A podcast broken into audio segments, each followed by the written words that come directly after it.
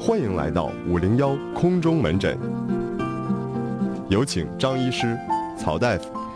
还有到了五零幺空中门诊的时间，各位室友，无论在生活上、学习上，无论在学习上、生活上、工作上、情感上有什么困惑啊，都可以在微信给我们留言。哎，微信搜索订阅号“南秦五零幺”就可以了。哎，在节目的这个门诊时间正式开始之前呢，依然是南秦五零幺的情书大赛的环节。嗯，呃，今天呢，我们又收到了新的情书啊，一个是来自四川大学，还有一个呢是来自哎，还有是来自哪儿来着？忘了啊，反正两个都是外地的啊。嗯，然后呢，还有一个荷兰的室友，啊，哎，已经把信邮出来了。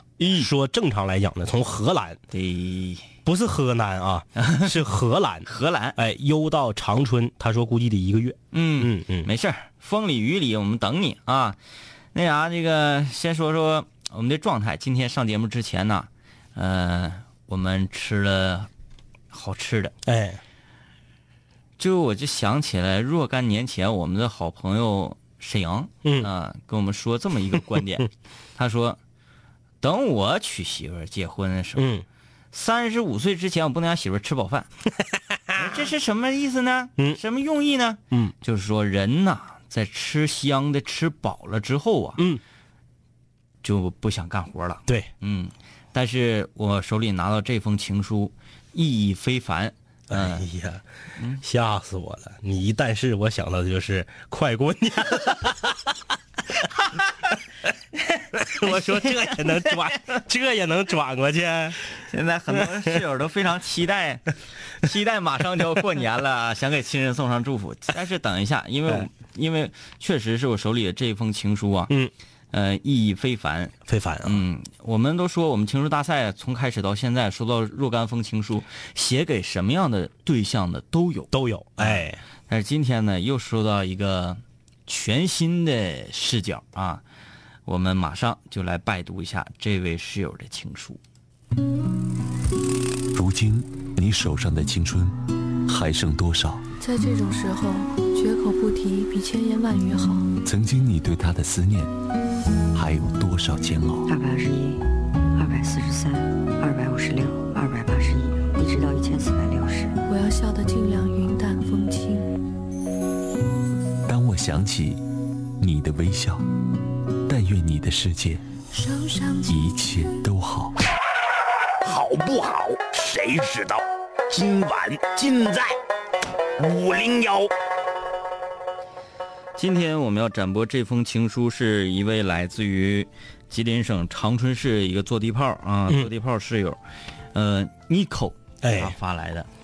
呃，这个信纸啊，就像粑粑戒子一样的，哎 很很褶皱啊。嗯呃，内容是这样的：与其说这是一封情书，倒不如说是我与南秦五零幺的故事吧。吐两杆清泉。在五零幺八周年那天，我就留言说要给你们写一封情书了。然而今天才有空闲时间，写了这封情书。原谅我没有好看的信纸，没有好看的字迹，有的只是对五零幺八年不变的真心。记得第一次听南秦五零幺，那时候你们才开播，我真的特别喜欢听两个男生就那样互相调侃、互相聊天儿好像我能看到你们在收音机里的那一头打闹一样，便无法自拔的爱上了这两种声音。那年我高一，其实刚开始听的时候，我也分不清两位哥的声音，但是后来渐渐分清了。根据性格分的话，很容易听出，张一哥的声音是那种有些浑厚、有点磁性的男生，而天明哥，则是那种摇滚范儿、活泼一点的男生。然后在节目中就渐渐地了解了你们的生活、性格、习性，爱去哪儿吃饭，爱去哪儿上网，坐几路公交车，上班在哪里，但一直没有勇气去参加见面会。那时两位哥有一个爱好，就是去各大高校的食堂吃饭，我就盼着你们能来我的学校，发过无数次的短信，告诉你们要来二实验呢。有好多的室友等着要请你们吃饭呢。可我们学校是封闭式管理，直到我毕业，你们也没能来我们这儿看看这里的室友。高中的我通过广播里的你们，便对大学的生活充满期待。你们说，大学里一定要谈一次轰轰烈烈的恋爱。大学里诱惑太多，上了大学之后，我们便会消失在滚滚红尘之中。女孩子不建议考研，因为浪费了青春，等等等等，这些话我都记着呢。当时就幻想，自己上了大学会是什么样的，会碰到像两位哥这样英俊潇洒的白马王子吗？然后。边幻想边学习，听节目，边听边写语文作业。（括弧因为语文作业比较简单，可以一心二用。）就这样，五零幺伴随我高中生活，直到高考结束之后，听广播，也只是为了听五零幺。小收音机换了一个又一个，最后换成了用手机听，到现在用 A P P 听。到大学。我并没有消失在滚滚红尘中，坚持着这个睡前习惯。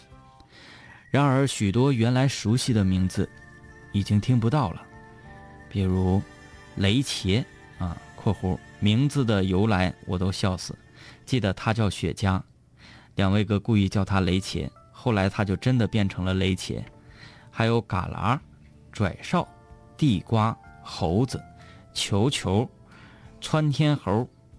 还有鱿鱼，就是节目结束的歌都是他唱的，也不知道他现在怎么样了。等等等等，这些我耳熟能详的名字，虽然没有见过面，但好像通过五零幺就认识了一样，感觉这么多人陪伴非常温暖。可是，在我大二的时候，五零幺停播了，我晚上睡觉之前没有什么可听的了，在荔枝上游荡了很久，可我还是怀念那个五零幺。怀念两位哥的笑声，怀念每一个小段子，怀念每一位室友，怀念每天晚上聊天的话题。我有一阵儿疯狂的找原来的节目资源，因为原来两位哥也会把节目传到土豆网上去。我去找了找，仅剩几期，我已听了无数遍。好像张一哥说什么，我马上就知道下一句天明哥要说什么。听了几遍。都不困，但是听郭德纲相声，一会儿我就睡着了。我的大学专业是理工科，现在文笔不行了，再坚持一会儿就要写完了。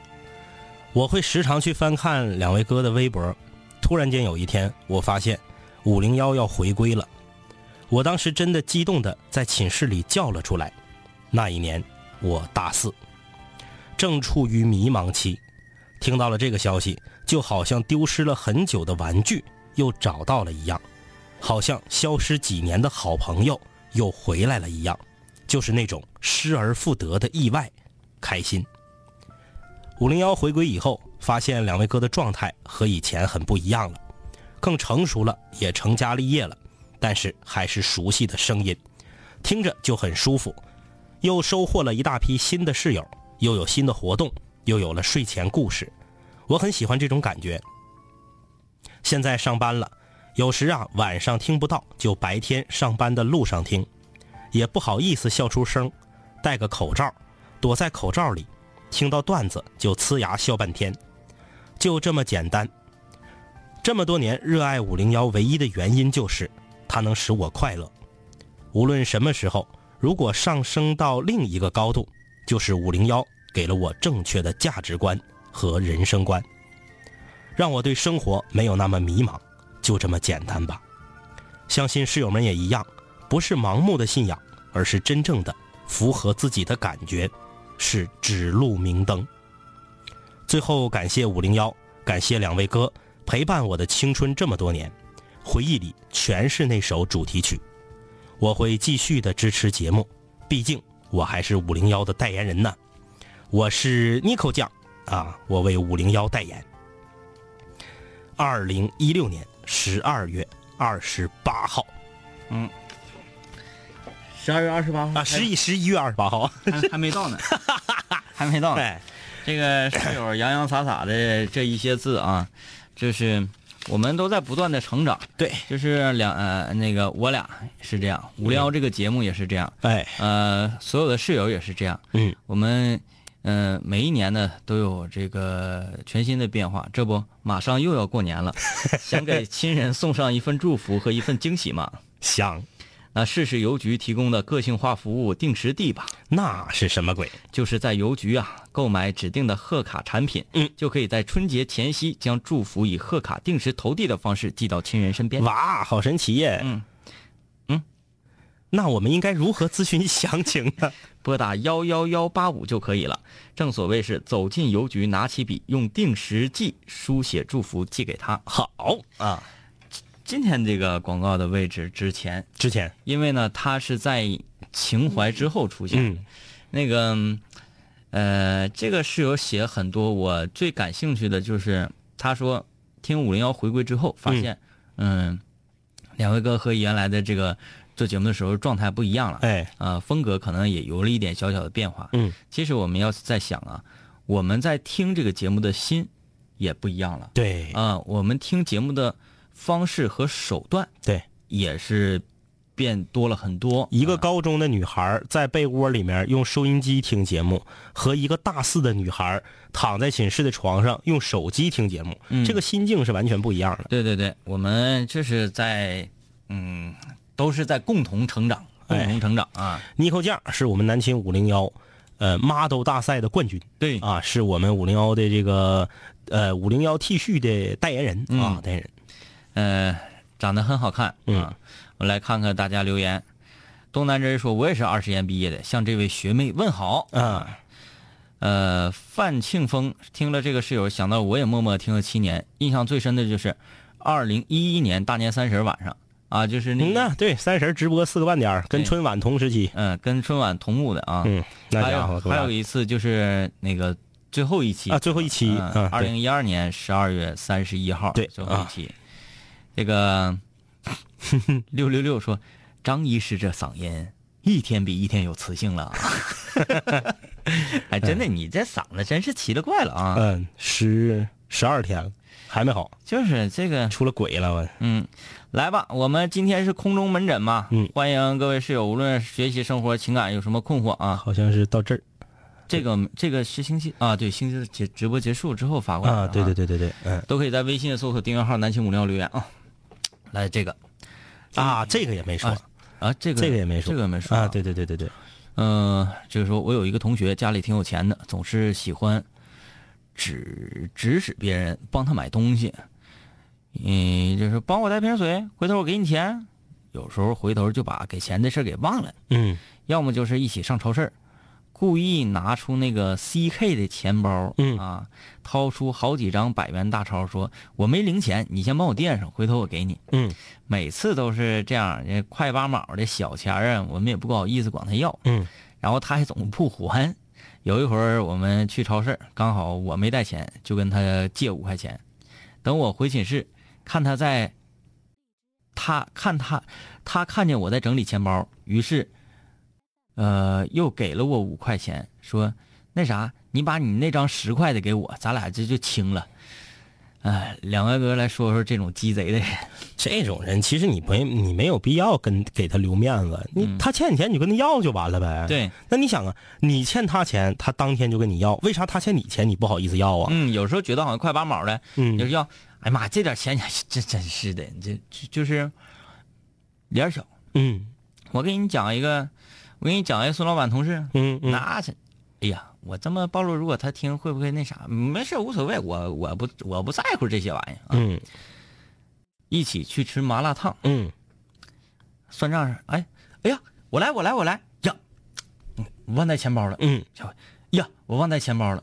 然后这回呢，说那啥，说走啊，咱一起吃。你这回没带，这回没忘带钱包，在路上就问他，嗯因为嗯这之前这种情况已经很多次了，嗯在路上就问，今天没忘带钱包吧？嗯今天没忘，今天没忘。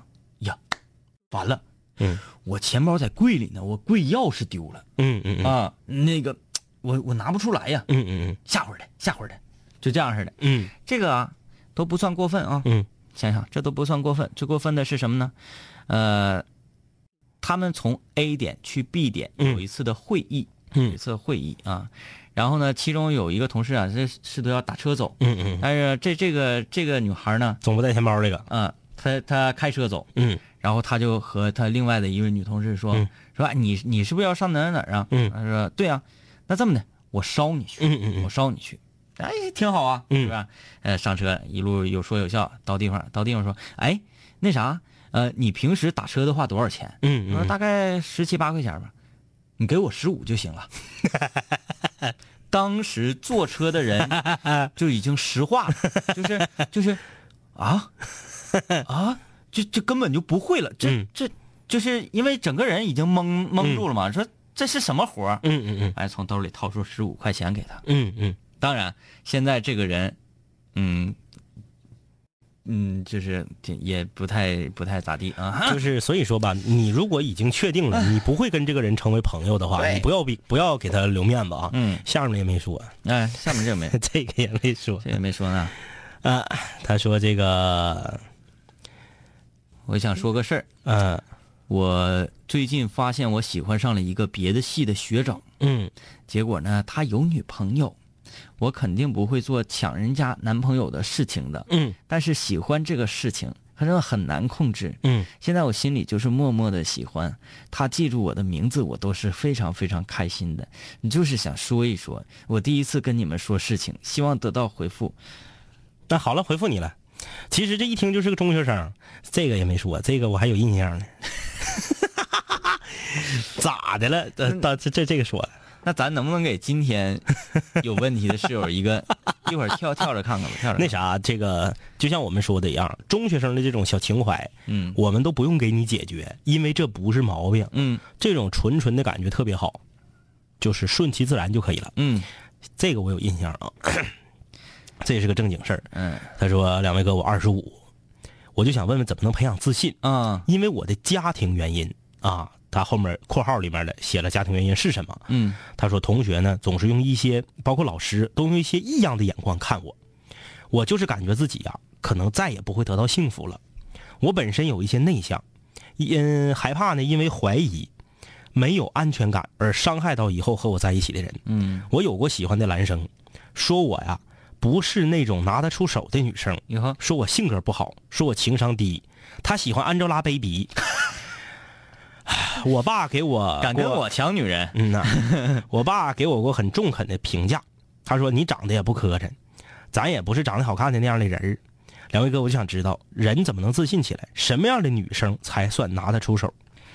呃，有独立思考能力，对，有独立的经济能力，对，呃，一个相对独立的女性，但是女人也不能太独立。太独立就容易，容易变成女汉子。对，啊嗯、女人呢，她在这方面独立的同时，嗯，也最少呢有一点点的想要去依靠。对，因为男性他是与生俱来的有一种什么主义呢？就嗯他还不是大男子主义，有点区别。嗯就是希望被依赖。对，哎、有这种这这种情怀在。哎，这位室友啊，这个因为你这个，嗯，他发当天我就看着了啊，嗯但是因为我们节目很有原则，不可能说打破日常的这个主题呀、或者是什么的，就单独给你解决啊。你这个问题其实非常简单，不要被自己的所谓的家庭环境和出身框住了自己。嗯咱就这么说，家庭条件和出身都不如你的人一大把，嗯，取得成功的也不是少数。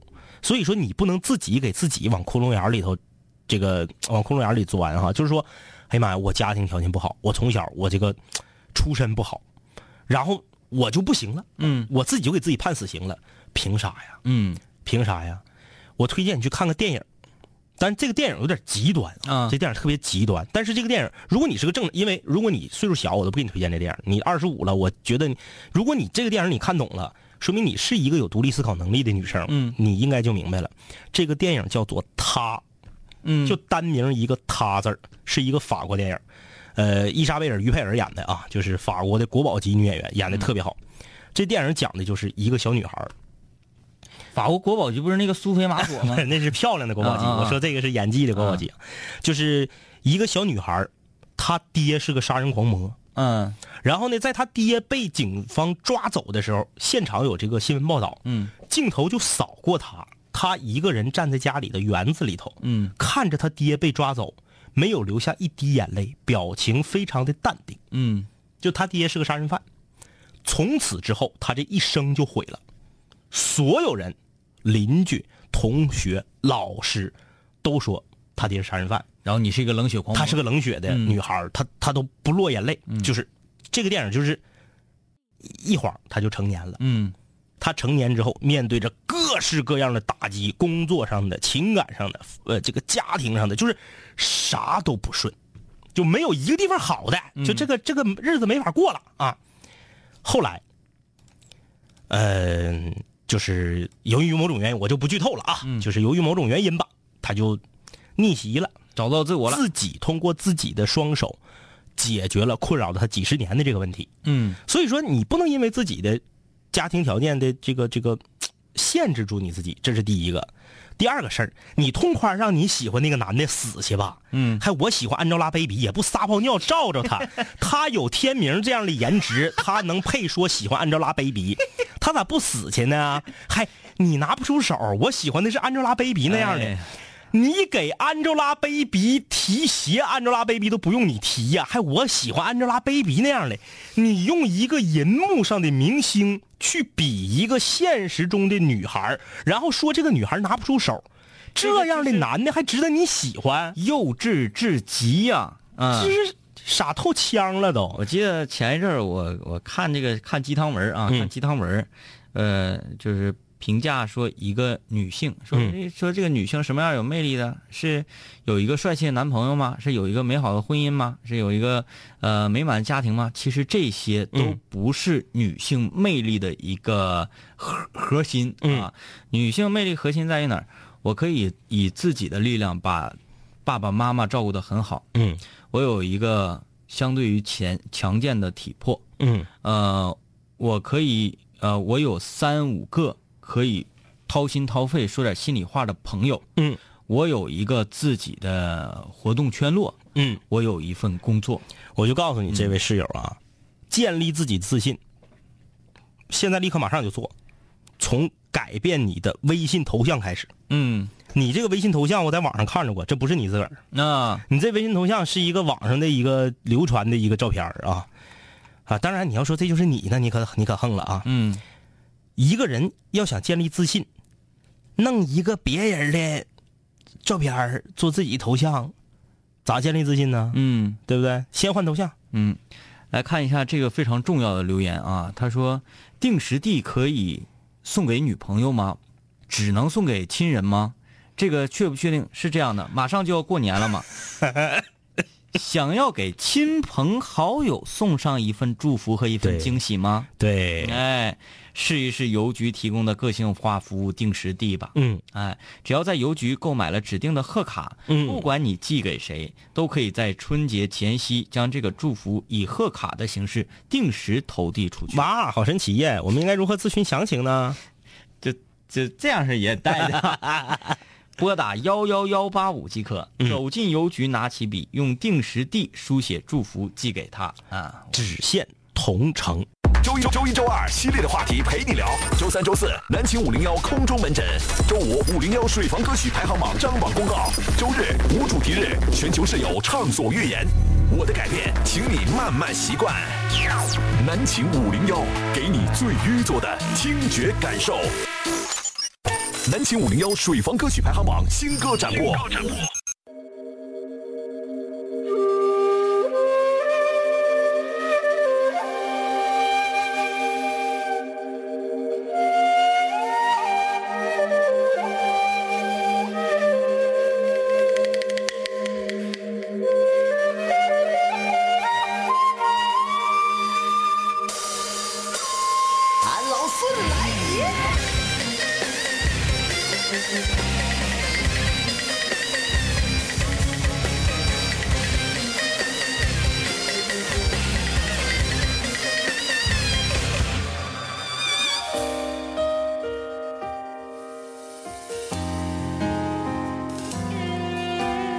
月见星河，长路漫漫，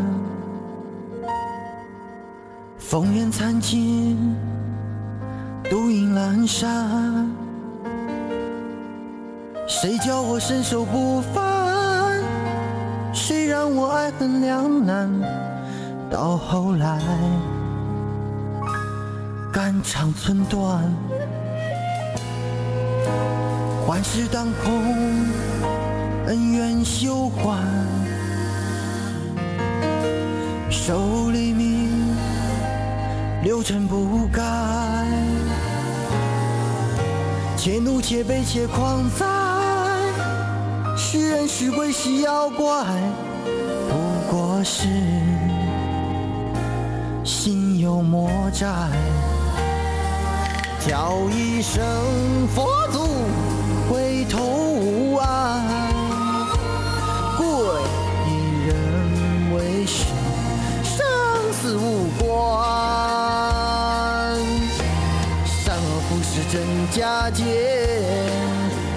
三局不分明，难。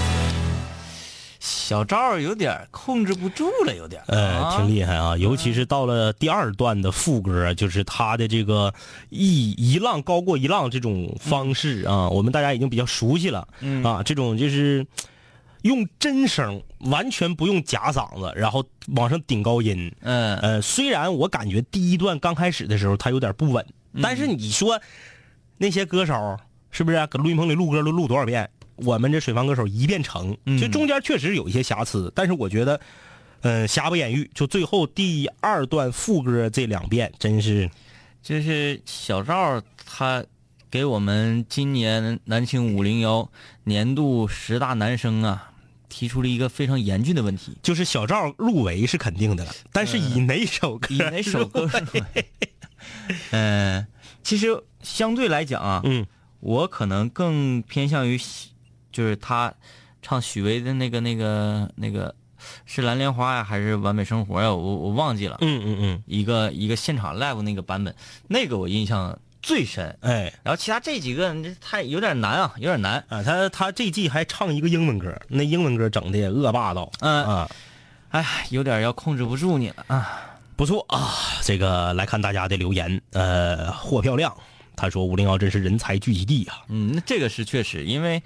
呃，别的不敢讲，五零幺这个节目多优秀，我们不敢说。嗯。但是说五零幺的室友，可以说是在全华语地区之内，嗯，众多广播电台、众多节目里面，嗯，五零幺的听众对是素质最高的，这个没问题，这是没有问题的啊。嗯。这个范肉肉他说《悟空》这首歌中间的 rap 亮了啊，说唱的什么词儿没听着，但是把我震了。原来这歌还能这么唱，这个版本我是没听过。呃，这个好像也是是什么比赛啊，或者是一个演出之类的这么一个版本啊，不错，这个状态不错啊。清泉粉说这个戏曲腔跟摇滚结合，呃，真的很自然，这很好听。啊，这个霍漂亮还说了，说京剧味道很正啊，第一了。这个不管第不第一啊，就是我一直总觉得小赵他自己呀，能把歌唱出他自己完全属于他的风格。对，这个就是个就是个劲儿啊，啥歌到他嘴里就是他的歌。嗯嗯。其实就就怕钻呐哈，哎，来继续今天空中门诊，各位室友无论在学习、生活、工作、爱情有什么困惑啊，微信留言过来就可以了。哎，搜索订阅号南青五零幺啊，来看这个。他说，呃，我和老婆毕业来到广州已经三年了，有了娃，母亲独自来到广州帮我带孩子，她自己带的的确很辛苦，我也很感激。但是有一点我接受不了，中间一大堆就不给你说了啊，巴拉巴拉的，就是老人愿意捡废品。嗯，捡废品往家里面攒，而南方的蟑螂又比较多，这些废品招蟑螂。嗯，他和媳妇儿的收入并不低，母亲的退休金也不少，他不理解老人为什么还要捡废品。嗯，他说那个在老家的时候呢，也没有这么邪乎，到广东这边就变这样式的了。他说以前说过两回，但是说了也不听，现在不敢说了，毕竟老人在这很辛苦，我怕说了让他没有归属感，怎么破？啊，你什么观点？这是？这个事儿特别好破，我就给你现在我就告诉你怎么破啊！因为我不能说这个事儿我亲身经历过，但是我亲眼所见。嗯，我家就在咱单位旁边嗯，我家，我家这个小区里头有个老太太，天天翻垃圾桶。嗯，每天把小区里所有的垃圾桶，不是捡废品啊，是翻垃圾桶啊，把所有的垃圾桶翻一遍。我在想，虽然我家小区也不是什么贵小区，嗯，但是他在我家小区是住多层的。像我这种，我是住高层的，你的房子比你的房贵呀？对呀，大家都知道，有钱人都住多层啊。嗯，他家住多层的，肯定不会太卡了，对吧？其次，他儿子贼有钱，啊，他儿子开啊不是坐大奔，是坐大奔啊，有司机的啊。嗯，儿子坐个黑色大奔，给老娘在这个小区买个房。嗯，老太太就是捡废品，捡废品捡到什么程度啊？呃，掏垃圾桶不是捡废品，嗯，掏垃圾桶掏到什么程度？掏到承包我们小区收废品的人去物业跟物业哭诉，嗯，哎呀，啥也捡不着啊，全让他掏去了，嗯，一天掏好几遍。老太太精瘦的，佝偻个腰，一瞅得七十多，嗯，就是你说搁这小区住还能差钱吗？你说怎么就掏垃圾桶呢？一天掏个遍，大清早上起来四点多钟就掏垃圾桶，你说我也不能说他拼不过呀，我咋办呢？那那那个捡废品的那个那个收废品的那四十来岁他不可能跟个七十多岁老太太去也是啊，对，犟这事儿呢。对，啊，我这承包小区一年那个捡那个捡废品一年也好几千，是不是上万？嗯，你说这这啥也捡不着，天天都让他整去了，怎么办？我就告诉你，这位室友怎么办？你陪老人的时间太少，嗯，你让老人给你来看孩子，你白天上班了，你媳妇儿也上班了，老人就搁家看孩子。你看他母亲独自来广州帮他看孩子，肯定是你爹没来，嗯你爹还搁东北老家呢。如果老两口一起来还能好一点，孤独，语言不通，一出门然后就雷猴啊，你这买什么呀？这语言不通，嗯没有朋友，非常孤独。除了看孩子之外，孩子睡觉了，自己有时候遛个弯儿干点啥的，太无聊，把这个当了一个营生，你懂不懂？嗯为什么我敢这么断言？你陪伴老人的时间少，因为那个奔驰大哥，个把月才来一趟。嗯当然了，可能是人家也来，我没看着啊。嗯，就是我偶尔能看着大哥，就我可觉得肯定是，因为大哥不搁这住，对吧？嗯大哥不跟自己娘住一起，他只能开车先过来看自己老妈。嗯啊，每次来都整一后备箱东西，司机咕咕给往里搬。那你说为啥呀？人大哥不比你有钱，你有司机呀、你坐奔驰了，是不比你有钱？你这还是让妈给看孩子，人大哥都没用妈帮着干活，就买一个房子给大哥呃给给给老娘养这块儿那老娘还翻垃圾桶呢。嗯就是孤独，缺少陪伴。你把你好不容易在家休息，和媳妇儿出去看电影，和哥们儿出去喝酒扯犊子的时间，分出十分之一给你妈，然后你不是说跟他谈这个事儿，你是这么做了以后，逐渐的跟他说说，你看妈，以后啊，我每个月呢再给你点生活费，你肯定是觉得自己妈妈退休金也不低，你就觉得无所谓，都是自个儿亲妈，扯啥钱儿钱儿的。这东西不是说让你和你妈谈钱儿，你给他他也不带花的，他最后攒了，最后还是留给你。要的是这句话，嗯哎，或者说经常关心关心了自己老妈，买点有的没的啊。老人啥也不要，要的就是陪伴。我跟你说，你就按我这招去，你这解决不了，我都咋地的。嗯，陪他一起去捡嘛。对，也行。就是是，嗯，你不是在心疼老妈说做这个事情啊太累嗯，啊，捡这瓶子太累，而是你觉得这个事情它让你没面儿。有点让你跌份儿了，在你媳妇儿面前也跌份儿了，在这个小区别人面前也跌份儿了。对，这是就是那个有点没有排面了。对，那没有排面了，呃，你怎么做？你说妈不行，你这样讲，你让我没有面子，嗯，这样呢，跟老人说，老人心里不得劲儿。对，哎，但是老人怕的是什么？老人怕的就是自己的孩子没有面子。嗯，你这么说不行，那你这么做呀？对呀，你跟他这么一坐，嗯你跟他，你跟老人一一块去捡瓶子，你妈指定会说：“哎呀，你你咋能就就这样？”嗯嗯他说：“妈，你干啥我就跟你一块干啥，哎完事儿了嘛就解了嘛。”对，对你这我我会用这样的方式去处理这个问题。你想都能想到，你说一个东北老太太自己一个人搁广州，对你没法出门连话都说不了，嗯没法交流。你说她能不闹心吗？天搁家孤单待着，你不要觉得老人说我好吃好喝的给你，我那个钱儿不差你的，老人就就得劲儿了。要的不是这个，嗯，呃，优说喜欢的男生去美国留学了，这半年来我一直都是在暗恋，其实自己也明白，无论他去不去留学，我们也都不会在一起。但是听说他要走了，心里特别酸痛。呃，现在开始恨自己，为什么没能早点说出来？到最后他也不知道我的心思，这可能就是对胆小的惩罚吧。你还搁那寻啥呢？现在说呀，都上美国了还不说啊？那现在不说寻啥呢？嗯，说一下可以。心系天下，心系天下这个留言其实很中肯的。他说：“老人呐，什么都不要，就要定时地。马上就要过年了嘛，去邮局啊。嗯嗯，就是现在现在室友们，你们已经 get 到这个点了是吗 get 到了啊，就上哎这就是大家啊，大家就是我们这个马上要过年了呀，嗯嗯每天节目里说两次就可以了，就可以了，就可以啊，这个任务就完成了。哎，就大家就不要再起哄了啊。这个既然都上美国了，那你现在你你不说等啥呢？就是的你，说完了也不能少块肉，差啥呀？对，说完不能在一起，不能在一起，不能在一起拉倒呗。左六现在也不能在一起，讲话了，你说完你爽了，对呀，对不对你让他闹心去呗。你得为自己活着。没准他还他哎呀妈，没准他还喜欢你呢。啊然后你搁美国回来还成了呢。啊，完了来个情深雨蒙蒙，嗯这是不是？你看这，哎呀，赶紧抓紧抓紧啊，抓紧时间。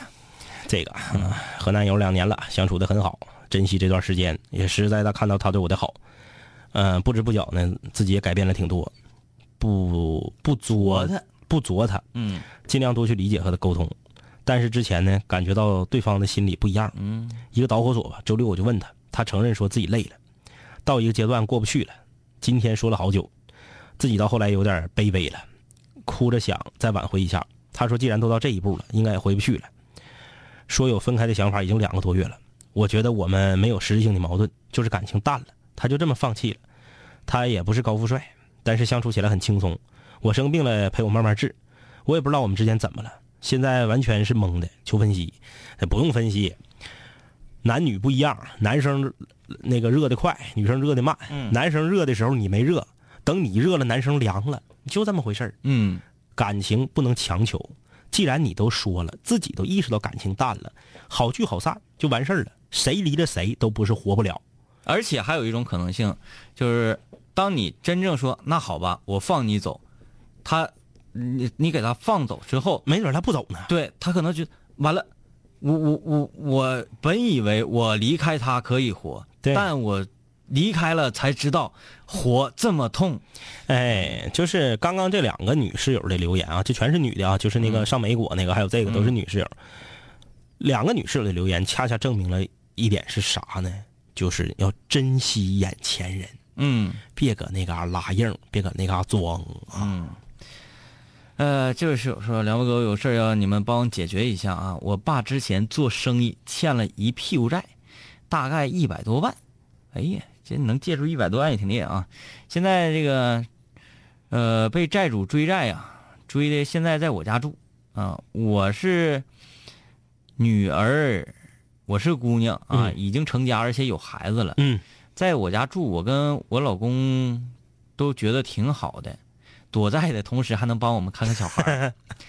但是呢，我爸其实这么多年做生意不是没钱还，只是还有人欠他多少多少，加起来那那么些个钱啊，就是人家欠你爸钱，你爸欠人家钱，啊啊然后结果呢，人家找你爸来要钱，你爸找不着别人来还钱罗圈，罗圈债，嗯，说但是呢，因为他诸多原因，不能跟人家去要债去啊。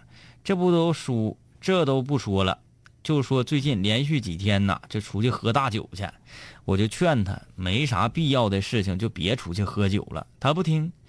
其实出去吃饭我也不反对呀，就是不想让他喝酒，尤其是喝多了。他说昨天晚上喝多了回来了，赶紧让他洗洗睡了。嗯、没过一会儿十点多钟，我爸啊，我爸他出来上厕所，在我家厨房小便呢，嗯这让我跟我老公都有一些无语。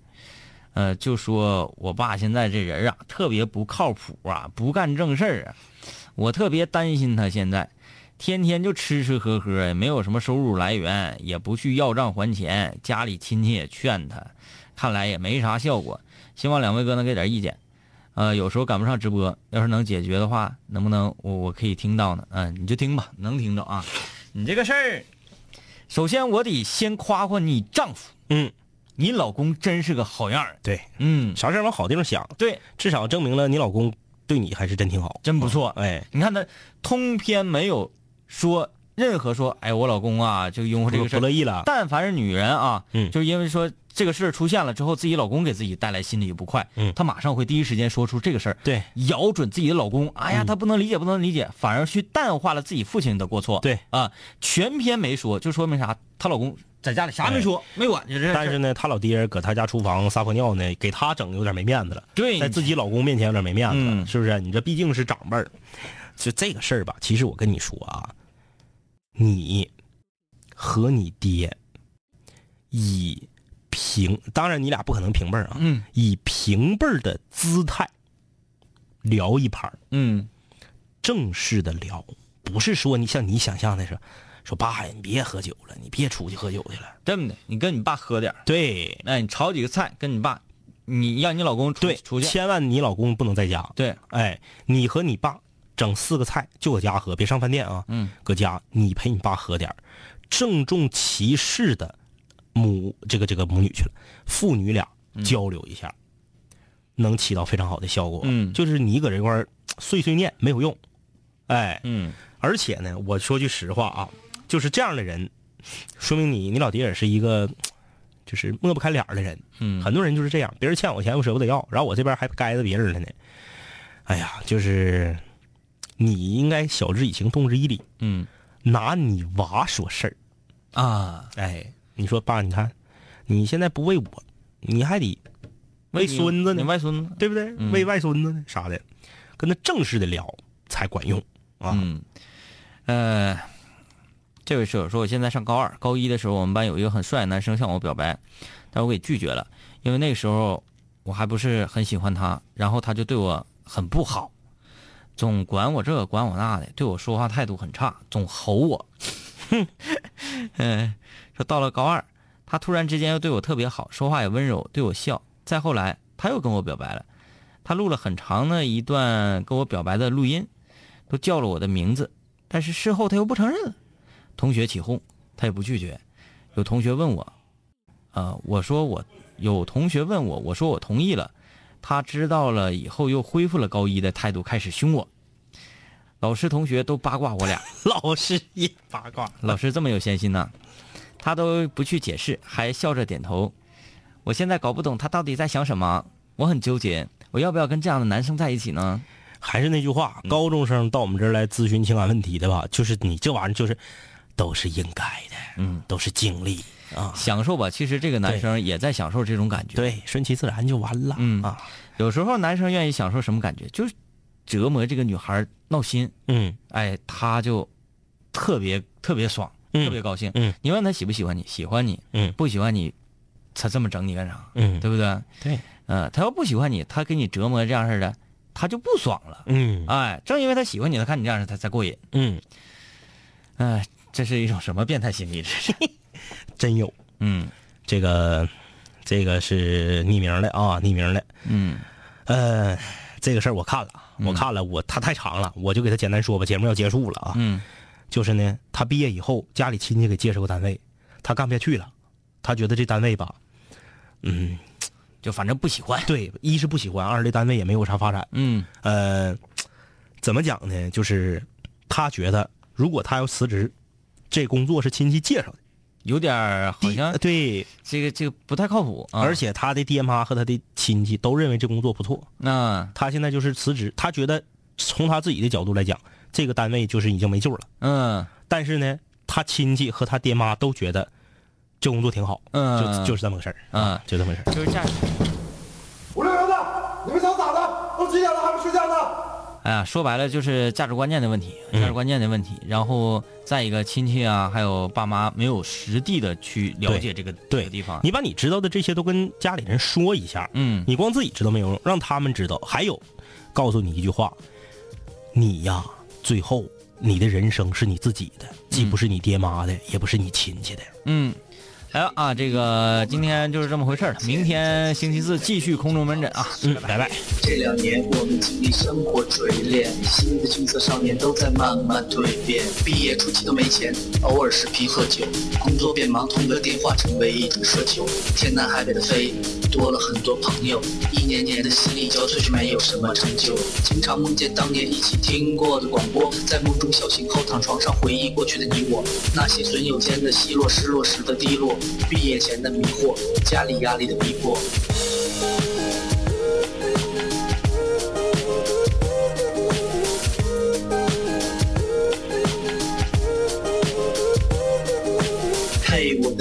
你近来可好？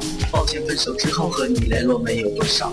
我在忙着赚钱工作，每天争分夺秒，想着快点功成名就，再把你的芳心得到。我知道我的家境不好，我在努力改变。我给不了你汽车豪宅、四十七寸的彩电。我去了很多城市，去了你想去的海边，带着脑海里的爱恋和深埋心里的怀念。我停下奔波的脚步，让一切变得简单，恬淡闲散，没牵绊不艰难。然后我渴望这歌回荡在你耳畔。现在我回来来了，在调频幺零三点三。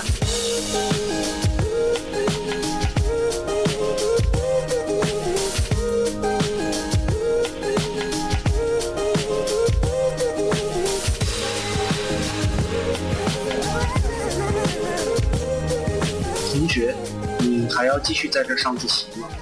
我要回去听南琴零幺了，他又回来了。